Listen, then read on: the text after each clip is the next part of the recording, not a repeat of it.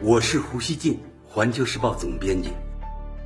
我和环球时报拥有广大粉丝，同时呢又饱受争议。那么，胡锡进究竟是什么人？您可以通过我每天的蜻蜓评论而一探究竟。大家好。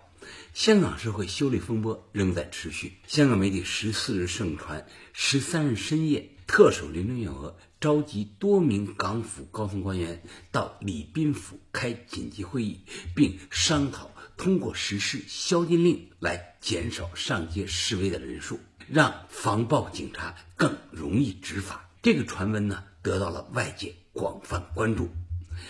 香港媒体提到，港府如果要实行宵禁令，不需要动用紧急法，甚至呢不需要重新立法，因为呢，在香港现行的法律框架内，特首如果相信为了公众秩序有需要，便可以根据香港的公安条例第三十一条，借宵禁令来要求每个人在。指定地区及时间留在室内，任何人违反宵禁令规定都属于违法，一经定罪可被判监禁两年。实际上，此前在十月初也一度有消息说，港府呢正在研究推行宵禁令，但当时呢只是处于备用阶段，并没打算立刻实施。新加坡联合早报说，港府对实施宵禁令的最大忧虑是。担心呢，动摇国际投资者的信心，让他们产生香港是否还是稳定安全的投资地等质疑。除了宵禁令，香港《星岛日报》网十四日说，传闻十三日晚上的高层会议还触及警方提升武力以及取消区议会选举。不过，香港政务司司长张建宗十四日澄清说。周三晚间举行的是例行会议，港府则发布公告表示，并无实施宵禁一事，有关说法纯属谣言。全国人大常委谭耀宗同天呢出席电台节目时，也谈到了宵禁令。他表示支持任何能够止暴制乱的办法，不过实施宵禁的成效得看人手够不够。而目前香港警力不足，相信呢没有能力做到。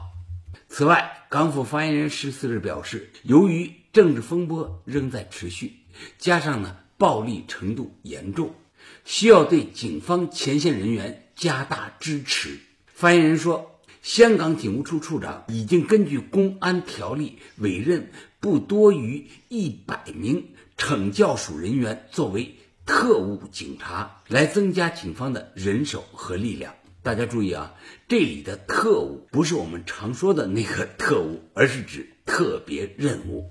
发言人还表示，作为试行阶段，特务警察将主要负责守卫警务处处长指定的政府处所，他们的职责包括防暴、处理突发事件等等。另外，试图瘫痪香港的所谓“三罢”行动，十四日呢仍在继续。激进示威者在香港多个区域阻碍交通，甚至呢进行暴力行动。环球时报记者看到，十四日早上有示威者堵塞位于港铁红磡站旁边的海底隧道入口，他们还占据了连接红磡站和香港理工大学的天桥。到了中午，中环附近有大批暴徒占据主干道德辅道，他们用从路上撬起来的砖块和锥形筒、铁栅栏、垃圾桶等物品来堵塞道路，迫使车辆掉头。晚上七点四十五分，有暴徒从红磡收费站投掷汽油弹纵火，现场呢冒出火光。其后呢，更是冒出浓浓的白烟。晚上接近九点的时候，暴徒呢再次在收费站纵火，现场火光熊熊，并传出爆炸声。在十四日下午的警方发布会上，港警公共关系科总警司谢振中表示，截至当天中午，整个香港呢有近二十个主要路口被堵塞，十五个港铁站需要关闭或者呢运作受到影响。他还说，有激进示威者将大学变成武器库、兵工厂，收藏及制造武器物资。这些行为距离恐怖主义又近了一步。另外，据一名高级警司透露，香港警方十三日共拘捕了二百二十四人。此外，十四日，香港城市大学向师生发出通告，决定取消本届所有毕业礼。城大强调要与学生及职员的安全为重。鉴于呢香港局势急速变化，近期暴力事件及校园被严重破坏，校方呢不得不做出这个艰难的决定。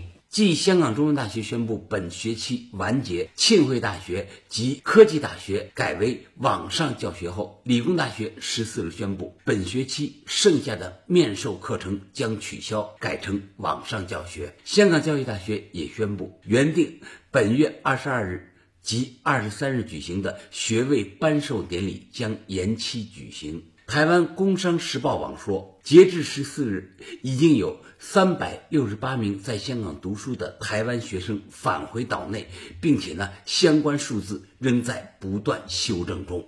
此外，十四日还有一件事情在内地网络上引发了讨论：一名港中大已经离校。回到内地的女生，不知呢是什么时间接受了香港电台采访，讲她回到内地只是休假几天，并强调呢她在香港所处环境的安全。他要求香港电台为他做面部马赛克处理，但是呢香港电台在没有处理的情况下将这段采访播出了，这给那名女生在内地舆论场带来很大困扰。她显然呢。缺少处理这种名誉危机的能力。虽然呢向内地公众写了道歉信，但有点越抹越黑，未能减轻自己面临的内地网上声讨。老胡昨天下午注意到这个事情，我发了一个长微博，表达了自己与网上对这名内地女生猛烈声讨不同的看法。我当时呢还有点担心我会呢一起挨骂，但令我高兴的是。我的这个微博呢，不仅得到了大量转发，而且呢，在周四晚上我做这个节目的时候，收到了三万五千个点赞，很多评论呢都很正面，这真是啊让我很高兴。我在那个微博中表达了以下几个观点：第一，香港电台的做法。很不厚道，这样不遵守与被采访者的身份保密约定，严重有违新闻行业的道德。这等于是把自己的采访对象给出卖了。第二，我不赞成这名内地女生所表达的一些观点，但我认为内地舆论场不应对她进行集体谴责。她有表达自己意见的权利，讲述自己小视角下的香港局势。香港呢，并没有完全失控，在不同的时间、不同的地点、不同的人看到的和感受到的香港，可能是完全不同的。这名女生讲述的香港局势，即使呢是错的，她也有权利说出来。我们的社会应当有这样的包容度，不能因为一个个人的言行与我们的主流的期待不一致，就对他口诛笔伐。即使呢，他那样做并没有违反法律。第三，有人指出那个女生是精致的利己主义者。我认为呢，他们有权利做出这样的批评，但是呢，对该女生进行人肉，对她形成某种网络暴力是不应该的。我们的互联网应当有这样的集体克制意识。第四，香港出的是大事儿。需要大的力量运筹加以解决。我们鼓励每个人在这当中呢，做出力所能及的正面贡献。正所谓国家兴亡，匹夫有责。与此同时，我认为呢，我们也要对人性的弱点给予包容，不能呢把鼓励每个人做的事情变成呢对每个人的要求。最后，老吴想说。内地互联网对我这条微博的大量支持，让我感受到我们内地社会实际上的包容。我相信呢，如果在此时的香港发生同样的事，那里的大 V 很可能呢不敢呼吁公众包容那样的言论，而且呢，就算有人呼吁了也没用。感谢收听今天的互联网大学，咱们下期见。